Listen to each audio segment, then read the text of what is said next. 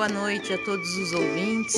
Iniciamos hoje mais um programa Miscelânea Cultural.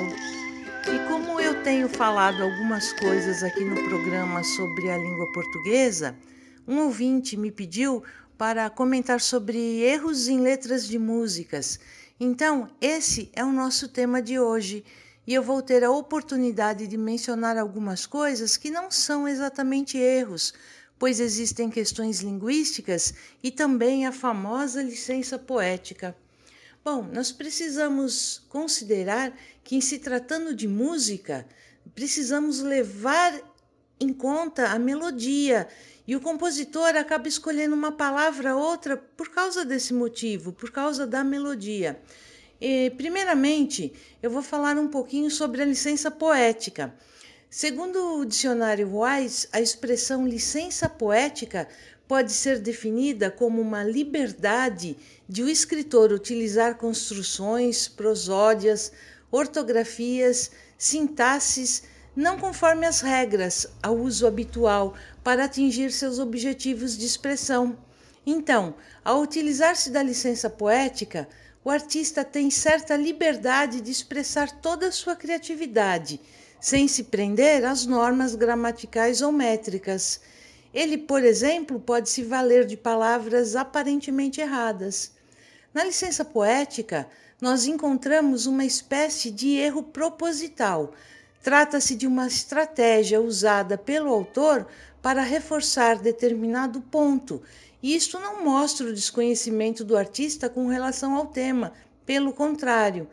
Em muitos casos, a utilização da licença poética demonstra que o escritor ou o compositor realmente domina o tema abordado, ao ponto de ser capaz de utilizá-lo de maneira indevida. Vamos ouvir um trecho de uma música em que claramente se observa a licença poética.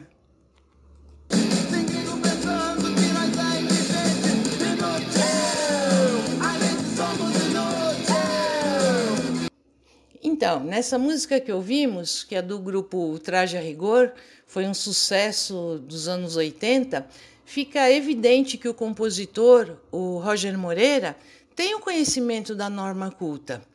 E por esse motivo nós não podemos considerar que é erros, e sim uma licença poética, porque ele coloca esses erros de forma proposital na música. Bom, eu separei algumas músicas que apresentam desvios da norma culta da língua portuguesa. E se tais desvios foram propositais ou não, nós não sabemos, mas ficam aqui como curiosidade.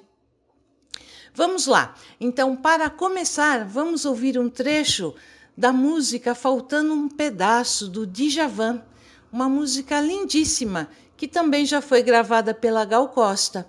Eu peço para vocês prestarem atenção para ver se conseguem perceber o problema.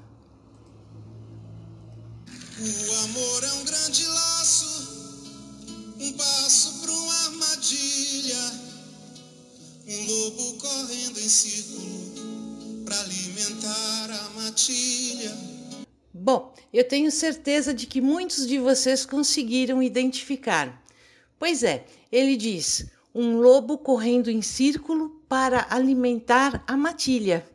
Vejam que o substantivo coletivo que se refere a lobo é alcateia e o coletivo matilha, citado na música, se refere a cão, cachorro. Então ele trocou, em vez de usar alcateia, ele usou matilha. É, vamos então para a próxima música do grande Raul Seixas, que é um dos pioneiros do rock brasileiro. É, eu nasci há 10 mil anos atrás.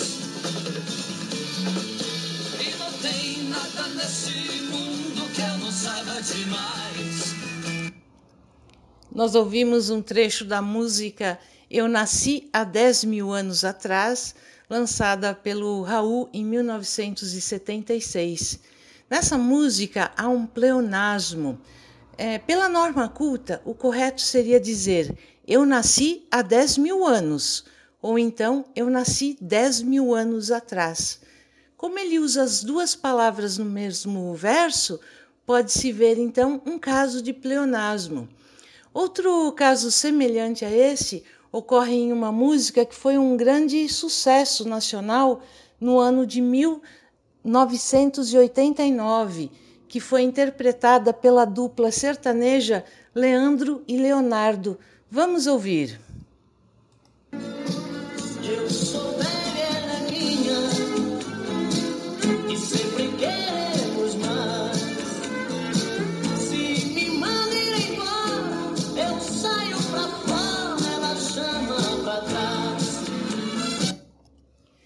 Então, vocês conseguiram encontrar o problema? Não? Então, prestem atenção no pedacinho que eu vou ler. Eu sou dela e ela é minha, e sempre queremos mais. Se me manda ir embora, eu saio para fora, ela chama para trás. Sim, é isso mesmo. Ocorre aqui um pleonasmo vicioso, que é a repetição desnecessária de uma palavra. Neste caso é eu saio para fora. A repetição é desnecessária porque ninguém pode sair para dentro, senão seria entrar. Tem muitos exemplos de pleonasmo vicioso. Por exemplo, eu posso dizer hemorragia de sangue, retornar de novo, uh, ambos os dois, encarar de frente. O encarar de frente é tão usado, né, gente? Não dá para encarar de costas, né? E por aí vai, tem, tem vários exemplos. Bom, mas vamos partir para a nossa próxima música, que é Ponteio, do cantor e compositor Edu Lobo aqui neste caso interpretada por ele e pela Maria Medalha. Ela foi essa canção a vencedora do terceiro festival da TV Record, com muito sucesso. Vamos a ela então. Era um, era cem, era um chegando e ninguém que soubesse que eu sou violeiro, que me desse o amor ou dinheiro. Era um, era dois, era cem, vieram pra me perguntar, ou você de onde vai, de onde vem, diga logo o que tem pra contar. Notaram? É, essa música apresenta um erro de concordância verbal logo no início dela, quando diz assim: era um, era dois, era cem. E pela norma culta, o correto seria era um, eram dois, eram cem. Bom, a gente mostrou aqui algumas músicas, é, não para denegrir os seus compositores, mas apenas como curiosidade, né?